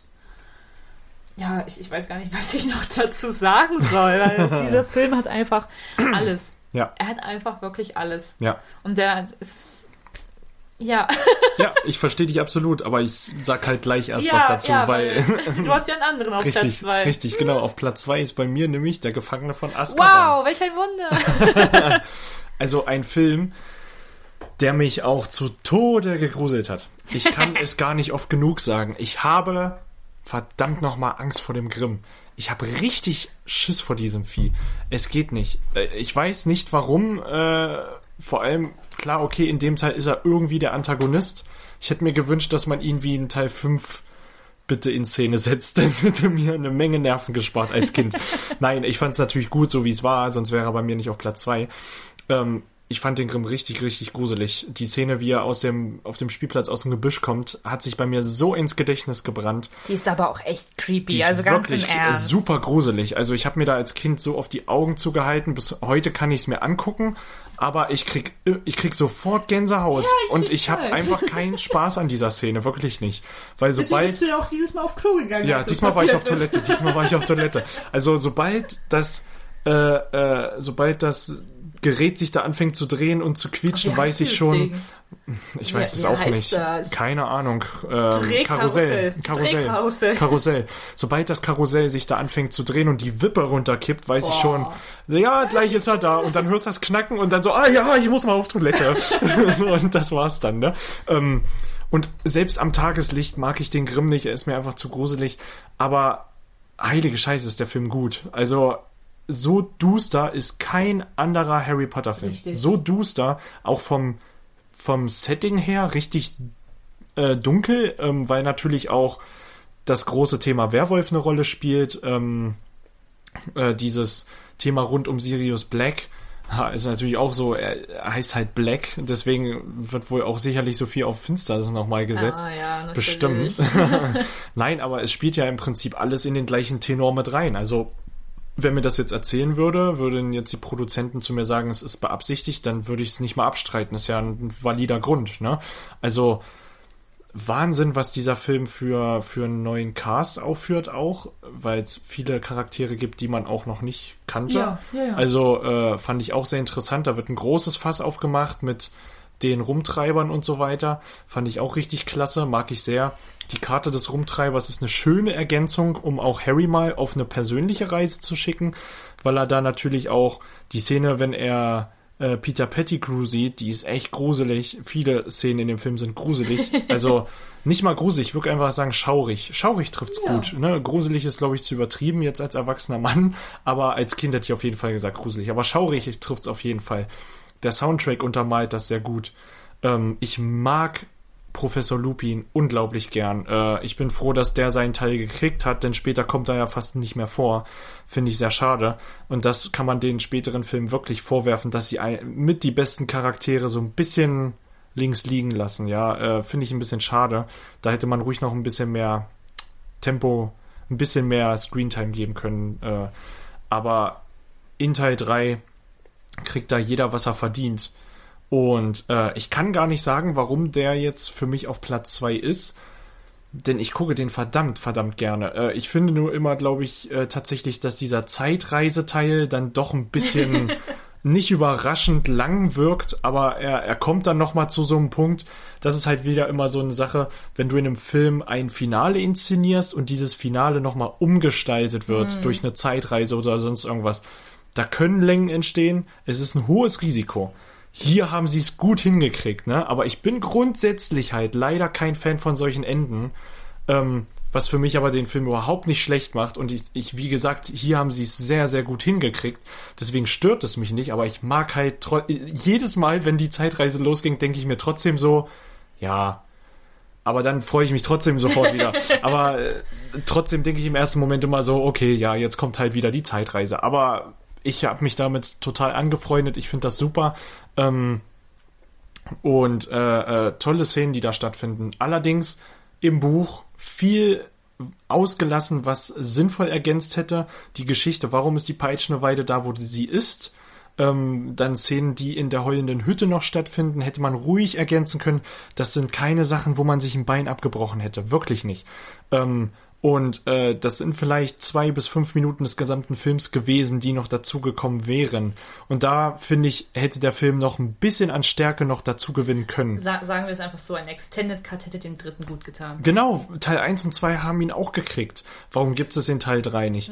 Ähm, Finde ich schade, dass sie das nicht gemacht haben, weil das so Sachen sind, als du mir dann mal erzählt hast, was so alles im Buch passiert ist, ich habe echt da gesessen, warum lässt man das denn raus? Das ist Richtig. doch so eine coole, sinnvolle Ergänzung. Wieso kann man denn den Leuten, die das, die die Filme gucken, nicht noch dieses Worldbuilding geben? Aber äh, Da- das da- ist Meckern auf ganz ja, hohem Niveau. Da, da kommen also halt wieder zum Punkt, ne, ein Buch zu verfilmen ist halt richtig ja, hart. und das ist halt, wie gesagt, Meckern auf richtig hohem Ja. Niveau und das macht den Film auch nicht sauer. Ne? Also das ist jetzt wirklich, ähm, äh, äh, wie gesagt, nichts, was jetzt ein valider Grund ist, um diesen Film nicht zu gucken. Ganz im Gegenteil. Ich liebe den bis in die letzte Sekunde und äh, gucke den wirklich sehr, sehr, sehr, sehr gerne. Hat für mich mit den höchsten Wiederschauwert in der Reihe, ne? den zweithöchsten. Natürlich, natürlich. Aber ja, was hast du auf Platz 1? Tja, Was hast du auf Platz 1? Das Grand Finale das jetzt. Grand Finale. Den Gefangenen von Azkaban. Ach was. Ja, stell dir vor. Ich werd nimmer. Nein, für mich hat, es hat dieser Film die größten Bedeutung, weil es ist einfach der Film, der halt auch meine Lieblingscharaktere einführt mit Professor Lupin Ja. und Sirius. Es, die Rumtreiber, wie du schon gesagt hast, werden eingeführt, wo man sich erst so fragt, okay, wer waren die? Und dann haben sie halt einfach das Erbe so an Fred und George weitergegeben, unbekannterweise, was einfach perfekt passt. Wir haben halt einen ganz, ganz großen Wendepunkt so in der Harry Potter Geschichte, weil im Gegensatz zu Teil 1 und Teil 2 ist der Film wirklich sehr düster, sehr Oh ja. dark. Wir haben das erste Mal Regen, wir haben das erste Mal Stürme, wir haben die Dementoren, wir haben den Irrwicht. Wir haben Professor Lupin als besten Lehrer in Verteidigung gegen die dunklen Künste, die sie je haben werden. Ja, auf jeden Fall. Da Und- kommt nichts ran. Das Nein. sind doch die tatsächlich besten Stunden, die man dann Ja. auch mal sieht. Auch wie äh, Snape den Werwolf erklärt, fand ich auch super. Ja, allgemein. Die Szene mochte ich sehr. Der, der Unterricht ist da einfach viel, viel nahbarer. Ja. Wir haben, wir haben die Quidditch-Spiele wieder mit drin, die super inszeniert sind. Wir haben Hogsmeade das erste Mal, was wir betreten können, wo wir dann kennenlernen, so, wow, ich will da hin. Ich will da einfach sitzen und ein Butterbier trinken. Mir egal, ob es schmeckt. Ich will das einfach Ich tun. habe hab auch ehrlich gesagt keine Ahnung, wie ein Butterbier schmeckt. also ich, ich habe Ich- immer ich- nur ich- gehört ich- von Leuten und äh, ich fand's, also von den Zutaten her finde ich es nicht super. Aber ich will es trotzdem trinken, mir ich egal. habe hab immer das Gefühl, es sieht so aus, als wäre es eine Mischung aus Bier, Honig und Marshmallows. Es ist das halt, wäre es cool, ist, aber ich, Malzbier.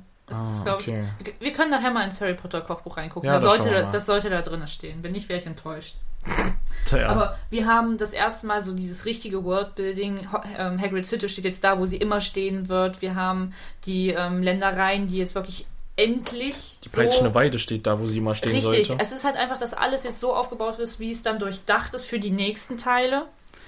Ähm, Und das ist das, was ich meine. Ab Teil 3 haben sie einen Plan für alle Filme richtig, gemacht. und das, das, haben war sie halt halt in das Teil Gute. 1 und das, 2 das noch war nicht. halt super, weil du hast eigentlich gemerkt, dass es zu einem Konzept wird. Und das ist halt von Teil 3 ist so der Anfang. Und ich liebe einfach alles an Teil 3, wirklich alles. Hm. Es ist allein auch die Stunde mit Seidenschnabel, die Wahrsagenstunde. Dementor, Dementor.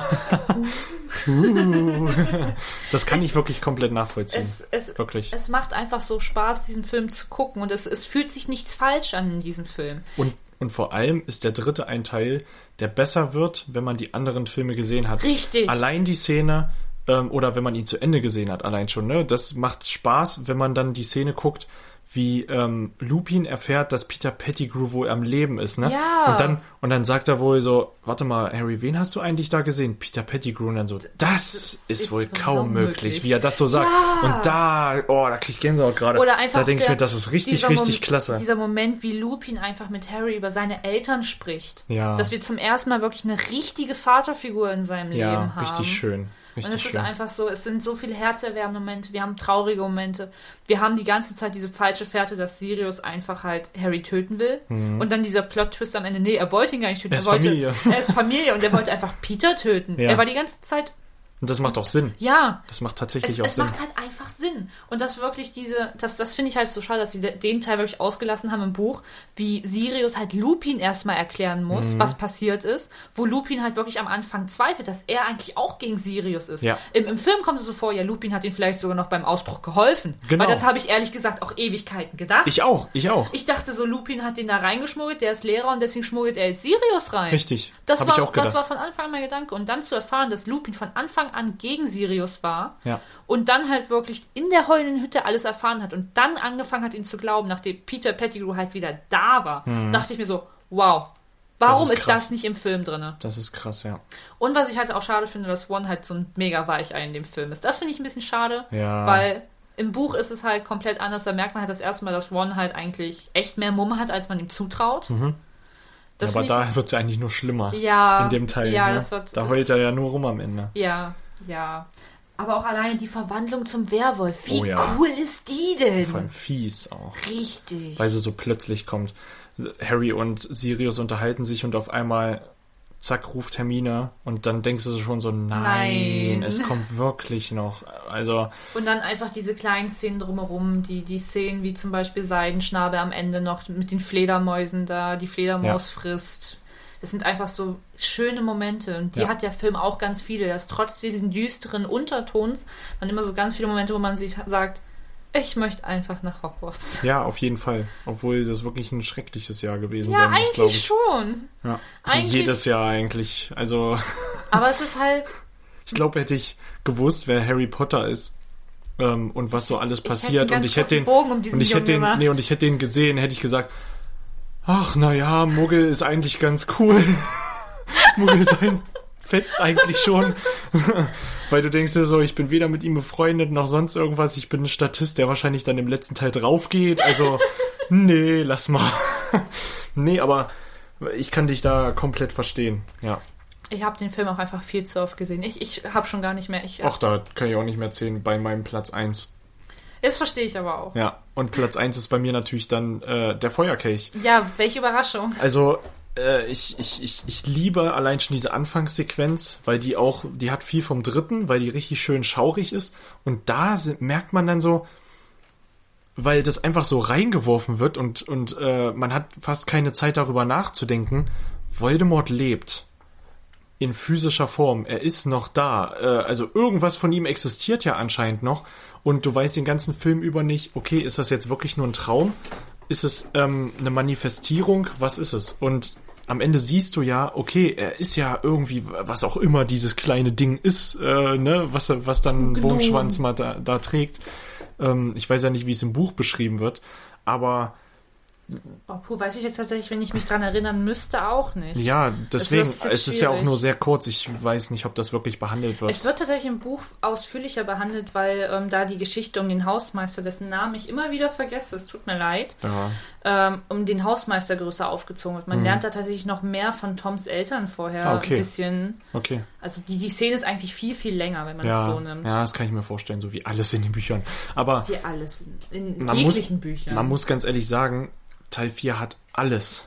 Der hat einfach alles. Also, außer nervige Romanze oder sowas, sowas hat er zum Glück rausgelassen. Obwohl ich es finde, dass es auch schon sehr penetrant ist. Die Was? Eifersucht von Ron. Ja, und das muss ich sagen, geht mir auch auf den Sack, weil mich stürzt fast noch mehr als dich, weil ich kann es echt nicht nachvollziehen, weil ich mir echt so denke, ey, ja, Frag sie einfach. ja, redet auch einfach miteinander, aber man muss auch sagen, wie waren wir mit 14 Jahren? Ich glaube nicht, dass wir so aufrichtig und ehrlich waren. Ähm, Ja, aber wenn ich auf jemanden gestanden da waren wir habe, auch ein bisschen impulsiver. Ja, impulsiv verstehe ich, alles gut. Gerade Ja. da ist- geht so die Pubertät los Ja, und eben. alles. Und aber wenn ich ein halt, Mädchen das ist halt ein mochte und damit ihr zum Ball gehen will, Ja. dann nehme ich das nicht als, als letzte Ausweg und sagt, hey, du bist doch ein Mädchen. Ja, genau. Und dann denke ich mir so, nein, Ron, nicht für dich. Ja, ja.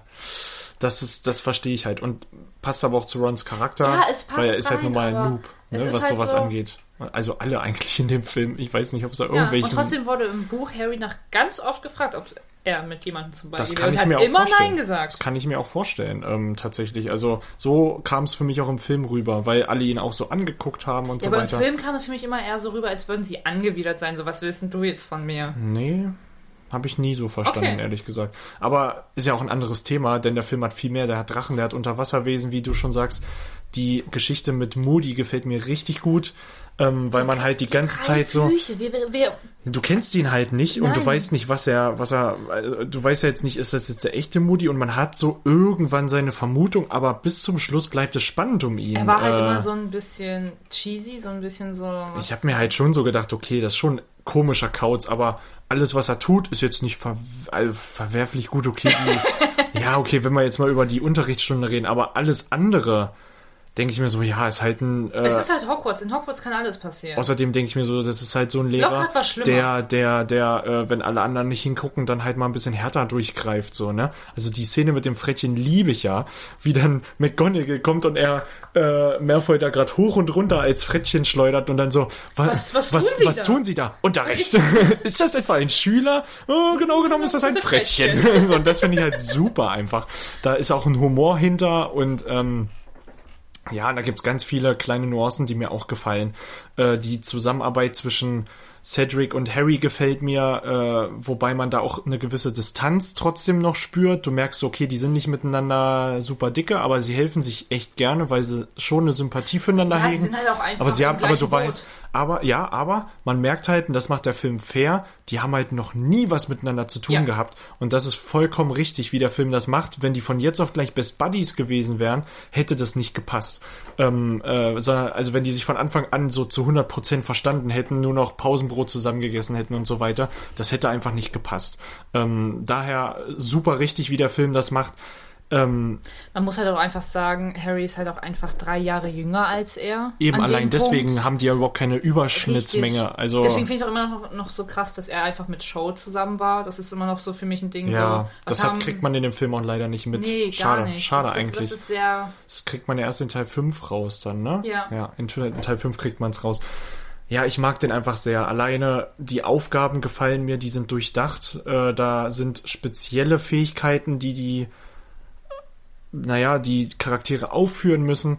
Ähm, und gerade auch durch Barty Crouch und äh, durch Junior dann noch hast du nochmal einen ganz anderen Tiefgang. Ja, und wir können halt auch nicht ähm, Rita Kimcorn außen vor lassen. Ja. Sorry, sie ist zwar nervig as fuck.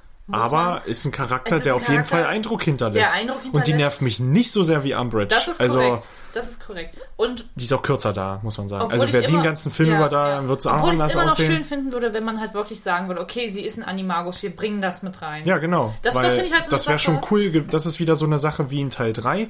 Hätte man ruhig mit reinbringen Vor allem, es können. hätte jetzt auch nicht die Welt gekostet. Es wären Nö. fünf Minuten gewesen. Vor allem, weil es so viel Sinn macht. Sie ist ein Käfer und kann halt überall hin. genau, sie, um sie jeden halt zu belauschen. Aushören. Und deswegen weiß man auch, warum sie die krassesten Intrigen Und ich rausholt. glaube auch, was ich zum Beispiel echt schade finde, dass, ähm, ich glaube, Teil 4 war es im Buch, ich weiß jetzt gerade nicht mehr, ob es vorher schon mal vorkam, dass es halt der Teil war, wo zum ersten Mal erwähnt wurde, ja, so elektrische Geräte funktionieren in Hogwarts halt nicht. das wusste ich auch nicht. Genau, weil, weil Harry hatte so die Idee, hey, ich muss eine Stunde unter Wasser atmen. Ich nehme einfach einen Taucheranzug und eine Propagangasflasche. Stimmt, das wäre richtig. ich kann mir das schlau wäre es nicht, weil du wohnst in einer Zauberwelt. Aber Ich, ich kann mir das einfach herzaubern und dann atme ich unter Wasser Okay, und man's herzaubern, ja.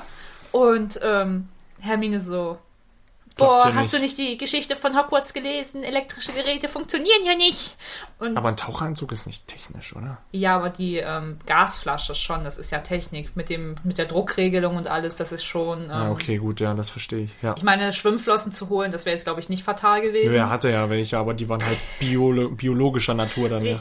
Aber halt diese Stu eine Stunde unter Wasser atmen. Und ich finde es halt auch schade, warum man so eine Kleinigkeit nicht mit reinnimmt. Ja. Oder halt wenigstens in den Extended Cut mit reinnimmt. Ja, Weil wenigstens das, das sind sowas. so Kleinigkeiten, da geht einem nochmal das Herz auf. Und da geht auch jedem Auf jeden Buchleser Fall, nochmal das das, wäre nochmal richtig cool gewesen.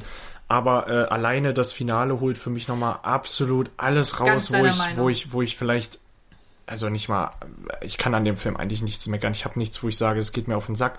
Selbst die Szene, wo Harry und Ron sich streiten äh, oder sich aus dem Weg gehen, selbst die sind schnell wieder vorbei. Das ist nichts, was ultra Es lang ist, es ist einfach alles passig. Und Ja. das, das finde ich wirklich bei ist ein gutes Pacing einfach in dem Film. Der geht rasch vorbei, ähm, lässt sich gut weggucken, hat viel drinne, es ist viel zu nehmen, aber ähm, das Finale macht vieles wieder wett, weil man dann auch wirklich die Entstehung von Lord Voldemort sieht und dieses, diese Genugtuung, die er daraus kriegt, Harry anfassen zu können.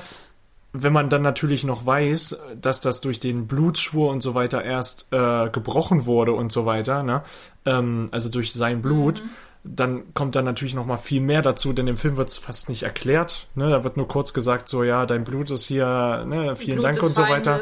Ja, Gewalt genommen. aber man hätte ruhig noch mal ein bisschen beleuchten können, dass das mit der Mutti zusammenhängt. Konkret, Konkret. Ganz, ganz konkret, was damit, ne? Weil es ist ja schon fast so ähnlich wie das, was Dumbledore und, ähm, Grindelwald und Grindelwald haben. Die Das ist ja auch- genau das Gleiche. Die haben auch einen Blutschwur. Richtig. Bloß die haben ihn halt, die sind ihn ja ähm, eingegangen. Richtig, genau. Ja. eingegangen. Und bei Harry ist er halt verankert. Richtig. Quasi wie, wie, wie ein, wie ein Antivirenprogramm, wo könnte man noch, fast sagen. wo ich immer noch interessant bin, wie Dumbledore ihn brechen möchte, weil das war ja das, das Ende Da bin ich immer noch interessiert. Da, da, ich freue also mich drauf. freue ich mich echt drauf. Aber ich glaube, am Ende kann man einfach sagen, dass für mich Teil 3 und Teil 4 nach wie vor auf Platz 1 stehen. Es war Ja. wirklich schwer einzuordnen, welcher Ja. da Platz 1 und Platz 2 sind. ja. Aber ich muss auch sagen, jetzt so nachträglich, ich pack beide auf Platz 1 und auf Platz war 1. für mich schon immer so, weil die beiden Filme haben einfach rund um alles, was man sich von solch Ja. einem Film erwartet, was man sich erhofft. Und die laufen auch schön ineinander über. Die laufen schön ineinander über und es ist einfach so der Beginn von was Großen. Ja, Weil bei genau. Teil 1 und Teil 2 hatte man immer so das Gefühl, okay, ja, was wird das? Wo wird das mal hinführen? Und in Teil 3 und Teil 4 wusste man einfach, welche da zeichnet sich schon, spielt. da zeichnet sich schon viel ab. Ähm, auch der plötzliche Tod von Cedric ist sehr erwachsen an der Stelle, weil man damit total überrannt wird und Cedric auch. äh, aber in dem Moment ist es ja wirklich, du hast ja gar keine Zeit darüber nachzudenken, Nein. denn sofort wird Harry gepackt und sofort ist er äh, gefesselt und dies und jenes. Er kann ja nichts tun. Ähm, und und das finde ich echt äh, äh, krass, ne? Auch wie der Vater darauf reagiert, ultra emotional, ähm, wirklich richtig gut. Und dann auch die Szene, wie Barty Crouch nochmal verhört wird von, Oh ja. von Dumbledore, wo man auch merkt, okay, der ist richtig pisst, ne? Dass sowas passieren konnte. Ähm, wo ich immer wieder lachen muss, dass äh, Moody halt einfach in dem Ding da drinnen sitzt und dann und dann gucken sie so runter. Äh, Alistair, ja, wir holen dich gleich. Okay. das war so gut. Ich liebe das. Ähm, und äh, ja, und da muss ich ganz ehrlich sagen, ist für mich einfach. das, das ein muss man, Schmaus. man muss halt einfach den beiden Filmen auch lassen, dass trotz all den düsteren Momenten, all den Beklagen, dass halt diese witzigen Die sind Momente trotzdem da. Da sind, nicht ausbleiben. Ich muss auch, ich, mu- ich weiß auch nicht, also ich muss immer schmunzeln, wenn die zurückkommen und diese Band einfach spielt. Ich muss jedes Mal grinsen, weil ich mir so denke, aua, aua, aua. Das ist richtig schwarz, aber ich muss wirklich lachen jedes Mal, weil es so hart ist. Die landen da, er ist einfach wirklich tot und ja, aber es, und es, keiner es sieht checkt's. halt einfach keiner. Natürlich, erstmal wie auch, weil es ist ja auch eigentlich ein anderer Anlass, ne? ja, Aber niemand hätte ja, halt erwartet, dass sowas passiert und Ja, dann genau. und dann ist es halt so in Ja. your face und du denkst dir so, Ja. Also wirklich, Harry Potter ist eine schöne, schöne Reihe. Eine schöne es Reihe. ist, es ist eine schöne Reise und ich freue mich einfach, fantastische Tierwesen, um zu sehen, wo, wo uns das genau. noch Und wenn hinführen wird. die dann fertig sind, Dann dann, machen wir wir auch ein auch- Ranking davon. Ja, würde ich sagen. Ja. Weil das sind Filme, über die muss man einfach Ich würde sprechen. nicht sagen, dass wir die mit den Harry Potter Filmen vermischen, weil Nee, das, das- schickt sich nicht, glaube ich. Ähm, Würde ich auch nicht finde, machen. die sollte man stark trennen. Äh, es ist, glaube ich, sehr schwer zu sagen, oh, ich finde jetzt aber fantastische Tierwesen besser als Teil 4. Äh, nee, Nee, wir müssen jetzt auch drauf, dran achten, wir haben ganz andere Schauspieler, wir haben ja, ganz andere... ganz anderes Zeitalter nochmal. Da sind schon ein paar Zeitalter, Jährchen wir haben dazwischen. Mhm. auch ganz andere Spielorte, das kann man einfach damit nicht vergleichen. Ja, Hogwarts Und ist ja fast nicht präsent. Wir haben ganz andere Möglichkeiten. Ja. Vergleich mal alleine das Ende von Teil 4. mit äh, dem Ende von. Teil 2. Genau, ja, auf darauf wollte ich hinaus. Sowas, ne? Also das geht Das, halt das nicht. ist halt komplett. Alleine das in 4K zu gucken, das ist das Ende von Teil 2 von Fantastische Auf jeden Tierwesen. Fall. Ich meine, Das holy ist krass, das ist wirklich krass. Also wer die Möglichkeit hat, sich fantastische Tierwesen Grindelwalds Verbrechen mit Johnny Depp äh, äh, bis zum Ende anzugucken und den 4K, macht das bitte. Guckt es wun- euch es wirklich ist mal. Also der. Film in 4K ist krass. Ja, und das sollte jetzt eigentlich auch das Schlusslicht sein. Ja, das ist so unser Ja, Schlusswort zum Tag. richtig. Damit- Hoffentlich hat es euch gefallen. Schreibt uns gerne, was ihr davon haltet. Schreibt uns auch gerne euer Harry Potter Ranking. Oder einfach nur euren liebsten Harry Potter. Das oder reicht schon. Eure Meinung. Wir freuen uns über jegliches Feedback, jederlei Kommentar Yes. zu unserem Gesagten. Sie, sie, sie. Also wir freuen uns über alles, was ihr uns zu sagen habt. Nach wie vor immer. Solange es lieb erreichbar. ist. Solange es lieb Bleibt vernünftig. oder konstruktiv ist. konstruktiv Das reicht ist- schon vollkommen. Ihr könnt uns vollkommen. kritisieren bis zum Get-No, aber bleibt konstruktiv. ja. Und Das wie immer über unsere Social Media Kanäle, Twitter, Facebook, Instagram. Ich muss sagen, auf Facebook sind wir nicht so aktiv, aber wir sind erreichbar. ja, wir sind erreichbar. Also da könnt ihr uns, da kriegen wir zumindest auf jeden Fall sofort eine Benachrichtigung, wenn ihr uns Korrekt. schreibt. Ja. Und auf Instagram findet ihr uns unter nerd-geflüster mit, mit UE. Und damit sind wir auch raus, wenn ihr noch mehr solcher Rankings haben wollt. Wir haben noch ein paar Franchises offen, Herr der Ringe, Star Wars und und und. Paar. Mhm, gibt's noch einige. Ähm, dann könnt ihr uns das gerne schreiben, dann machen wir das öfter. Und äh, ich hätte zum Beispiel, will ich jetzt einfach mal so am Ende reinwerfen, ich hätte Bock demnächst mal über Horrorfilme zu sprechen. So in zwei, drei Folgen oder so. Wir sprechen nächste Folge über Horrorfilme, weil wir dieses Wochenende ins Kino gehen. Richtig, genau. Denn in der nächsten Folge kriegt ihr Godzilla vs. Kong eine Und Review. Quiet Place 2. Eine Review. Das heißt, die nächste Folge wird aus zwei Reviews bestehen. Ähm, das wird das erste Mal sein, dass wir Filme hier behandeln in dieser Gänze. Aber wir sind sehr gespannt und wir freuen uns sehr, sehr, Einfach sehr. wieder ins Kino gehen. und einen richtig geilen Film im Kino zu sehen. Also das was, also zumindestens, egal wie Godzilla vs. Kong wird, ich höre verschiedene Sachen, aber bombastisch wird er allemal. Und von daher sind wir jetzt raus damit. Bleibt schön nerdig, meine Freunde. Macht's gut. Bis dahin.